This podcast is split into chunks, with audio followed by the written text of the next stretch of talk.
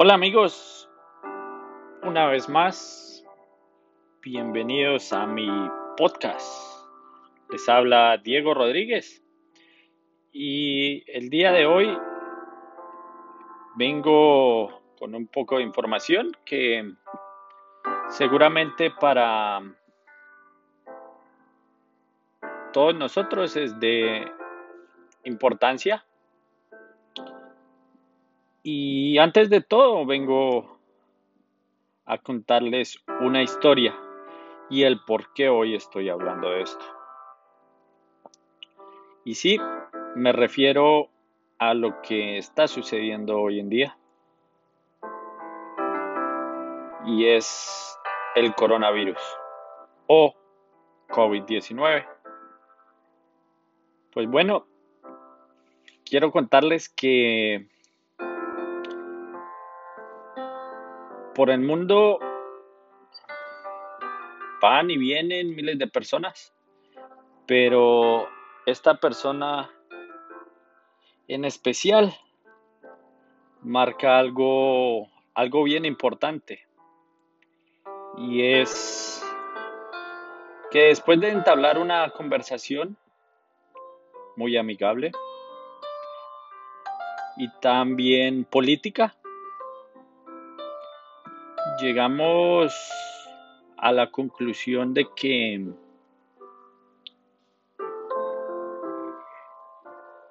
China es una potencia mundial.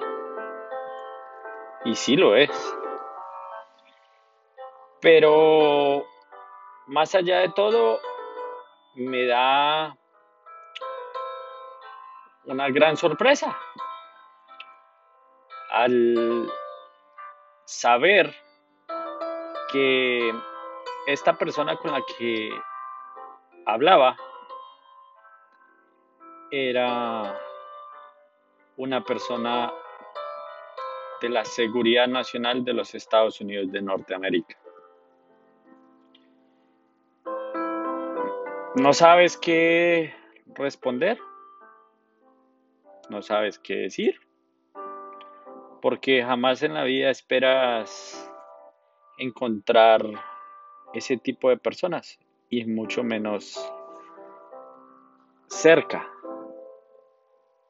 y mucho menos entablar una conversación. Y hubo algo que marca notablemente esta conversación y es algo que él dice, no se preocupe que nosotros le tenemos un regalo a China. Pues bien, ese momento lo conectas con lo que hoy en día estamos viviendo. Lo conectas con lo que sucedió en China y empiezas a unir la información y a tratar de sacar una conclusión de todo esto. No sabemos si esta persona se refería a este momento por el cual cada uno de nosotros estamos cruzando a nivel mundial o algo que puede venir en el futuro, no lo sabemos. Pero sí te deja marcado, te deja pensativo y, y tal vez con muchos más interrogantes. Y no es para menos, es una preocupación a nivel mundial que con mi uso de razón, de conocimientos de investigaciones.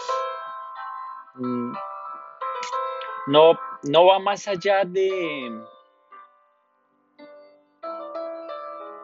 quizás un montaje de todos los gobiernos y que nos afecta a todos los seres humanos en este momento. Estamos teniendo crisis, estamos teniendo problemas económicos, está creando pánico en la sociedad, entre nosotros mismos. Y es por eso que les voy a compartir un audio donde no sé si será cierto o será mentira. Solo puedo decirles que cada ser humano está en las capacidades de pensar y decidir si el siguiente audio es real.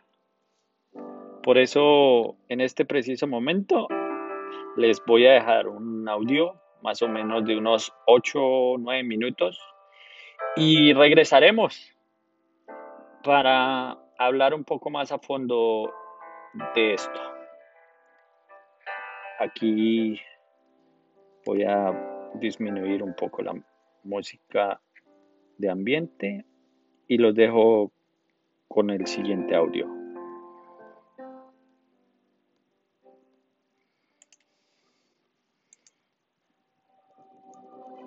En la actualidad estamos viviendo un momento histórico en todo el mundo, debido a la enfermedad que se ha extendido por todos los países, a la que a partir de ahora llamaremos bicho, para que YouTube no censure este vídeo.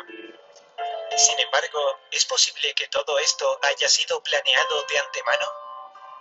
En octubre de 2019, dos meses antes de que apareciera el bicho y comenzara a propagarse, se realizó una especie de simulacro al que se llamó E201, llevado a cabo por 15 expertos mundiales. Este evento, al que acudieron 130 personas, simulaba el surgimiento de una enfermedad muy similar a la del bicho que se expandiría posteriormente por todo el mundo. Todo ello fue organizado por el Centro Job Hopkins para la Seguridad de la Salud, el Foro Económico Mundial y la Fundación Bill y Melinda Gates.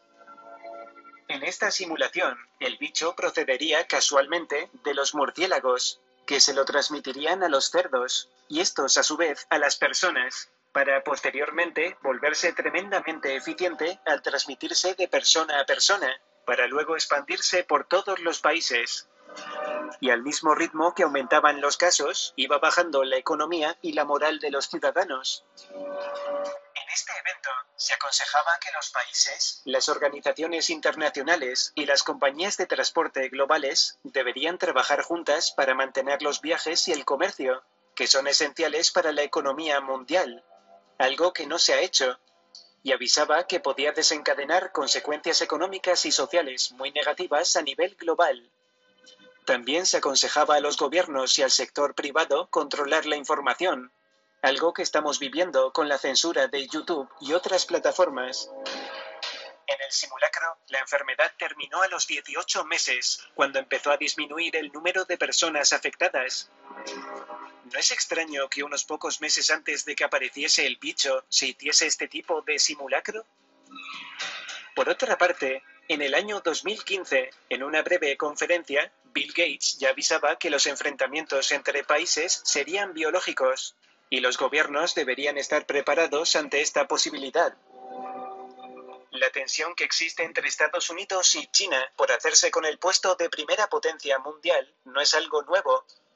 La rivalidad empezó hace tiempo, pero se incrementó en marzo de 2018, cuando Donald Trump anunció la intención de sancionar los productos chinos con aranceles por valor de 50.000 millones de dólares. Ante esto, el gobierno chino impuso aranceles a más de 138 productos de Estados Unidos. Es así como comenzó el mayor conflicto entre los dos gigantes. Actualmente, las luchas son biológicas y económicas, porque la única forma de acabar con un país es destruyendo su moneda. De ahí que la rivalidad entre estos dos países dé lugar a que haya mutuas acusaciones. El asesor de Seguridad Nacional de Estados Unidos, Robert O'Brien, dijo que la lentitud de la reacción de China le había costado al mundo dos meses, durante los cuales los demás países se podían haber estado preparando ante lo que estaba por venir. Por otra parte, Zhao Lijian, portavoz del Ministerio de Relaciones Exteriores de China, sugirió que los soldados de Estados Unidos fueron los que llevaron la enfermedad. Ante esta acusación, el jefe de diplomacia estadounidense, Mike Pompeo, culpó a China de sembrar la desinformación y rumores extravagantes. Por otro lado, mientras las economías de los países por donde se expande el bicho comienzan a hundirse, China empieza a mostrar signos de recuperación, que aumentará según disminuyan los nuevos casos. Cristalina Georgieva, directora gerente del Fondo Monetario Internacional, advirtió que el crecimiento de la economía mundial disminuirá a causa del bicho. Según la Oficina Nacional de Estadísticas, la producción industrial de China ha caído este año a niveles nunca antes vistos a causa del cierre de las empresas. Sin embargo, varios medios de comunicación internacionales han difundido la llamada Operación Jaque Mate, la jugada maestra de China. Debido al encierro de la población china y el consiguiente cierre de empresas, la moneda china empezó a bajar. Sin embargo, el Banco Central del Coloso Asiático ni se preocupó de tomar medidas para detener este colapso. Y parece que tenía un motivo, ya que, según comunicó el portal California Medios, Aprovechando la incertidumbre de mercado, Pekín compró aproximadamente el 30% de acciones de empresas que se hallaban en manos del capital de Occidente. Los precios de las acciones de las empresas en las áreas de tecnología y química cayeron aproximadamente un 44% a causa de la situación de China. Entonces, los tiburones financieros norteamericanos empezaron a vender todas las acciones chinas y como nadie quería comprarlas, se devaluaron por completo. Ese momento era el que esperaba Xi Jinping para hacer la jugada, y sonriendo en las conferencias de prensa como si nada hubiera pasado, cuando cayó el precio al mínimo, ordenó comprar todas las acciones de los europeos y estadounidenses a la vez. Cuando todas las acciones pasaron a manos de China, los tiburones financieros se dieron cuenta del engaño. Pero ya era demasiado tarde. De este modo, China es la propietaria de la industria pesada de la que dependen la Unión Europea y Estados Unidos, y será la que fije el precio a partir de este momento. Y los ingresos se quedarán en su país, que seguramente sirva para paliar los efectos del desastre causado por el cierre de empresas. El experto en economía Freddy Añez dijo que nunca había visto un movimiento tan brillante en la historia del mercado de valores a nivel mundial no sabemos exactamente cómo se originó esta enfermedad, pero es evidente quién se ha beneficiado de ello. El mundo entero se asustó al ver el aislamiento de los ciudadanos chinos y el consecuente cierre de empresas, algo que no pasó con la misma enfermedad ocurrida en 2003, que se propagó por toda América, Europa y Asia, y nadie se enteró. Si hubieran querido que sus acciones no bajaran, solo tenían que haber ocultado el número de afectados, y nadie se hubiera enterado, porque la información que no quieren que salga de su país no sale. Ahora sabemos que solo era una estrategia, un teatro ante todo el mundo, que les ha salido muy bien, y a partir de este momento ganará muchísimo más de lo que ha perdido.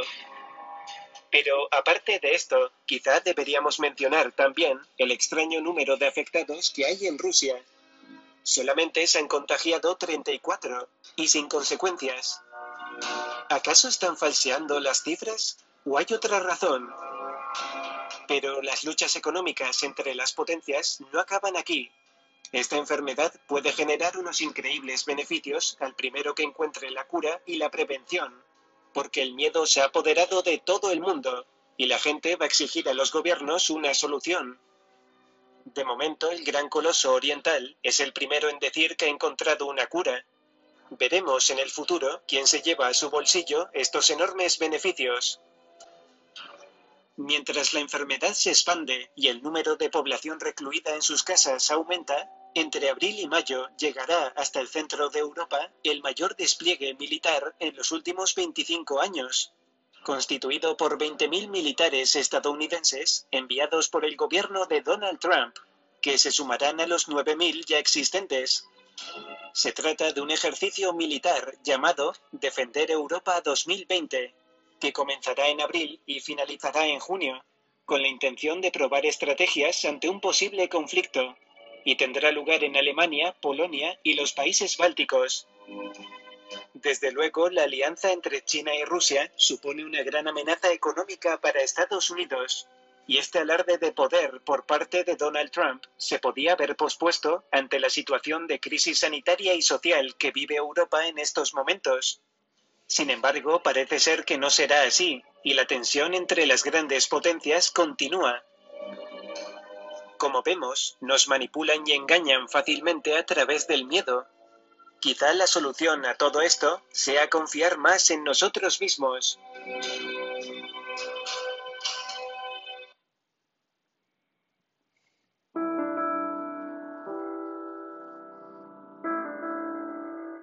Damos nuevamente la bienvenida. Y no sé en realidad ustedes qué piensen acerca del audio. Cada quien saque su propia conclusión. Y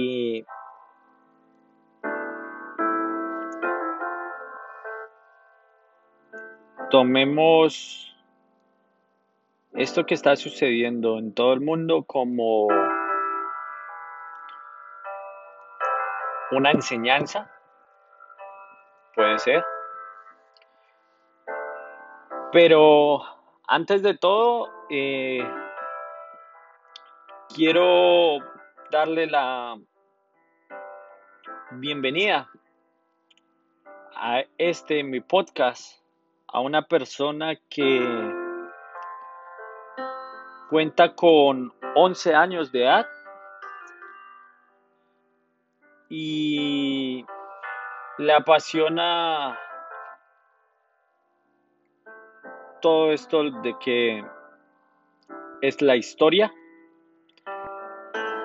los acontecimientos. Y por eso en este momento le doy la bienvenida a Fabio, quien ah, nos va a dar su punto de vista acerca de este audio que acabamos de escuchar. Y espero lo escuchen y nuevamente reitero, saquen sus propias conclusiones. Pues bien, le doy la bienvenida a Fabio. Fabio, ¿cómo estás? Muy bien, gracias. ¿Y tú? Excelente, Fabio. Es un placer para mí tenerte el día de hoy en mi podcast. Es un placer invitado. Y me gustaría que me dieras un punto de vista acerca de el audio que acabamos de escuchar y según el conocimiento que tienes y las investigaciones que haces, porque sé que eh, te nutres bastante de conocimiento y me encantaría poder eh, escuchar esa, esa respuesta de una persona que, como dije anteriormente, cuenta con tan solo 11 años los dejo con él y en un rato eh, estaré de regreso haciéndole nuevamente unas preguntas para darle fin a, este podcast de el día de hoy acerca del coronavirus. Muy buenas a todos, yo soy Fabio eh, y pues nada, ya me hicieron la introducción. Eh, hay diferentes puntos de vista por los cuales ver el coronavirus. Hay el punto de vista económico, está el punto de vista geopolítico y está el punto de vista histórico. Eh, con respecto al audio que acabamos de escuchar, estaba haciendo una investigación rápidamente porque no, no estaba bien informado ni tampoco estaba, digamos que no sabía de la existencia del experimento que habían hecho y por lo visto sí, sí existió. Ahora, el coronavirus pudo haber sido prevenido de varias maneras. Se puede decir que parte de la culpa del coronavirus, si es que no fue creado, que queda la duda ahí, es que China nunca tomó medidas específicas para evitar que la gente criara y negociara animales salvajes, lo que son las serpientes, las ratas y demás. Ahora, China siempre ha tenido una larga historia con esto de las pandemias y de mandarlo a otros países. Lo que pasa es que hoy en día tenemos que China es el segundo gigante económico y es el país más sobrepoblado del mundo. Tiene el mayor ejército, pero aún así no le logra competir a Estados Unidos. ¿Qué pasa? Que el tema de las acciones, el tema de las acciones es que lo que está intentando hacer Xi Jinping es darle un jaque mate a los negocios europeos y americanos. Ahora, Rusia también tiene su punto estratégico porque el coronavirus puede afectar a Rusia, como también Rusia puede estar muy calmada. El problema es que China tendría el primer lado de la moneda. El otro lado de la moneda la tendría Rusia. Porque si China tiene las acciones económicas, Rusia tiene el gas que le prohíbe o que le da a toda Europa. Ahora, ese es el punto de vista económico. No solo eso, sino que los mercados por el pánico se están desplomando, han vendido acciones a lo loco y yo honestamente veo que una gran recesión va a venir. Ahora, les quiero compartir un dato muy interesante que he estado viendo por redes sociales y por otros lugares, un libro llamado Los Ojos de la Oscuridad, de una escritora que se llama Dean Kuntz. Ella básicamente en su libro predice que alrededor de 2020 en una ciudad china llamada Wuhan va a haber un virus que se va a parecer a la gripe. Wuhan 400, por lo visto le llamaba. Esta predicción es una predicción aterradora, pero si nos damos cuenta desde un punto de vista eh, histórico, hay algo muy... es una gran coincidencia. Eh, hace siglos, hace más de un milenio, el Imperio Romano vio la peste antonina alrededor de la década 20 de su época. Las grandes pandemias que conocemos han venido pasando desde el 1320 hasta el 2020. Lo curioso de estas pandemias, que lo dejaré para que todos tomen su, sus propias conclusiones, es que siempre pasan en la década 20. En 1320 tenemos la peste única, que empezó por esos años y realmente dio más duro en 1340. ¿Qué pasó en esa época? Ya había caos, las cruzadas habían acabado, los templarios habían sido quemados y por esa época empezó la guerra de los 100 años y esta peste acabó con la gran mayoría de la población de toda Europa. ¿Qué pasó? Esta peste también se originó en China. Los mongoles lo que hicieron en un asedio en Crimea fue que tiraron ratas muertas y los comerciantes venecianos y genoveses italianos la trajeron a Europa. En 1420 la peste negra volvió a atacar matando a gran parte a mucha gente más. Ahí tenemos que en 1420 se estaba acabando la guerra de los 100 años y empezaba la guerra de las rosas y muchos más conflictos. En 1520 el imperio azteca es destruido por la viruela traída por los conquistadores españoles. En 1720 la plaga de Marsella destruye casi toda la población de la ciudad. En 1820 tenemos las epidemias de cólera. Y en 1920 la última gran pandemia de nuestra historia, la gripe española, que mató a más de 100 millones de personas. De hecho, hoy en día, tú probablemente, si buscas en tu árbol genealógico, tengas un pariente o tal vez algún ancestro que murió por culpa de esta enfermedad.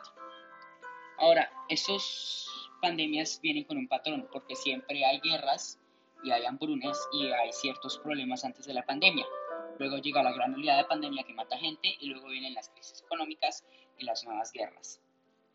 Pero eso es por ahora lo que se le puede añadir al tema y no quiero que esto se alargue. Eh, regresamos contigo, Diego. Muchas gracias. Fabio, eh, es un placer para mí eh, haberte tenido en este mi podcast y seguramente en futuros episodios te tendré aquí para que hablemos un poco más acerca de todo lo que está sucediendo en la actualidad eh, a nivel mundial en cada uno de nuestros países y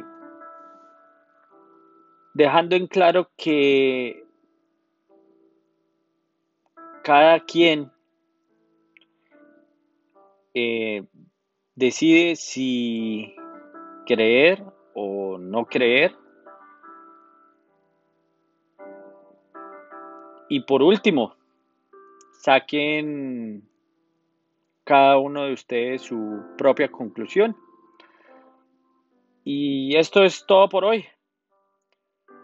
Quiero darles em, el total agradecimiento por escucharnos y hacer parte una vez más de este, mi podcast. Los espero eh, en, un siguiente episodio. Y recuerden, gracias una vez más a la tecnología, hoy estoy acercándome a ustedes. Que tengan una excelente noche, día o tarde donde quiera se encuentren. Hasta la próxima.